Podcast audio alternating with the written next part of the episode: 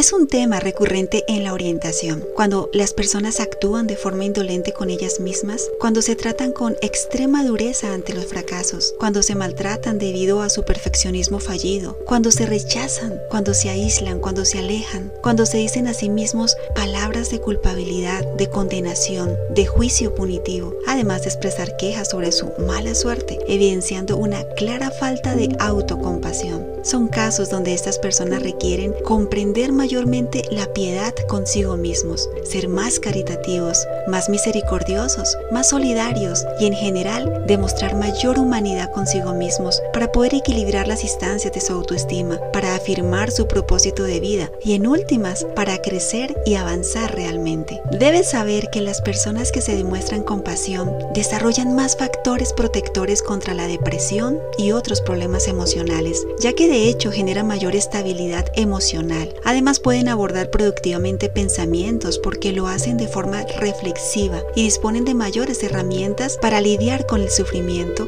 generando mayor bienestar físico y mental.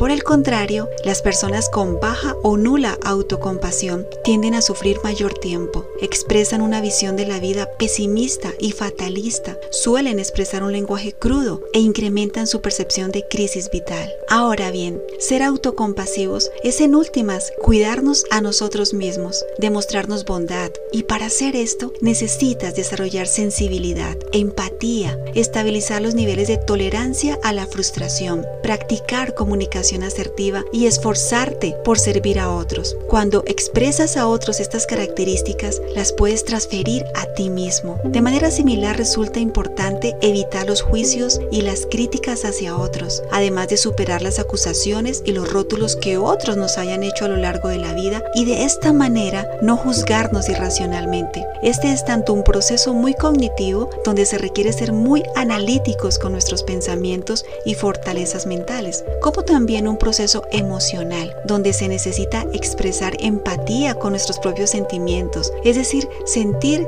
y conectarnos. Entonces, si eres una persona que realmente quieres vivir la compasión, puedes iniciar reconociendo tanto en otros como en ti mismo el sufrimiento. Comprender que si hay algo en común a todos los seres humanos, son esos momentos inevitables donde sufrimos por múltiples causas y esto genera sentimientos reprimidos y no reconocidos.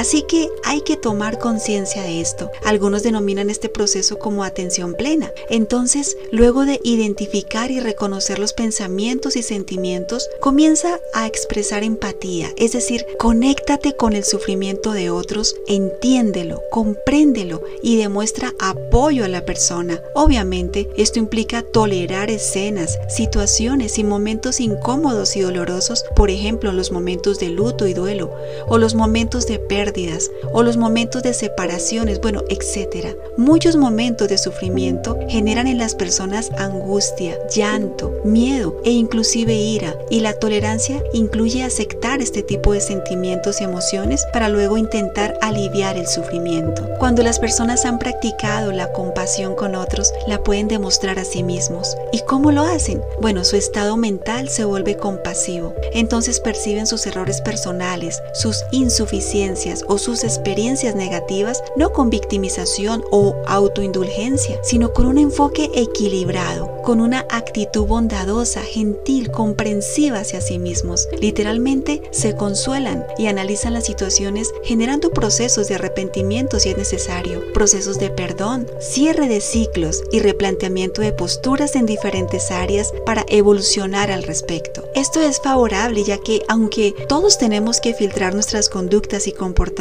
de acuerdo a nuestra moralidad y a nuestros principios éticos, esto no justifica un enfoque autocrítico destructivo que sostenga una desmedida culpa, un remordimiento, una condenación, esa vergüenza tóxica o rotulaciones negativas, ya que todos los seres humanos merecemos una segunda oportunidad, específicamente por parte de nosotros mismos. Así que si actualmente estás castigándote con culpa, con condenación y autorrechazo, quizás porque has pasado por situaciones negativas, por eventos traumáticos, por momentos donde no te sentiste suficiente o porque viviste experiencias dolorosas originadas directa o indirectamente por por ti mismo, por ti misma, debes saber que castigándote, culpándote, condenándote, no te compensará positivamente. Al contrario, te dañará al punto de alterar tus relaciones interpersonales, trastornar todas sus esferas vitales y sobre todo descomponer tu amor propio. En realidad, muchas situaciones penosas no siempre dependieron de ti, sino de terceros, y como tal, tus mecanismos de afrontamiento adaptativo deben incluir el autoperdón, el autoconsuelo, para poder superar dichos trances y avanzar en tu vida. Y esto, en lugar de ser una debilidad, te fortalece para madurar tu carácter y aumentar tu resiliencia. Para saber amarte, necesitas ser amable contigo mismo, contigo misma, especialmente en los eventos negativos, traumáticos o estresantes, cuando quieres solo escapar y evitar, aún sabiendo que esa no es la solución. Te aclaro que la autocompasión no tiene que ver con narcisismo o egoísmo, al contrario, tiene que ver con amor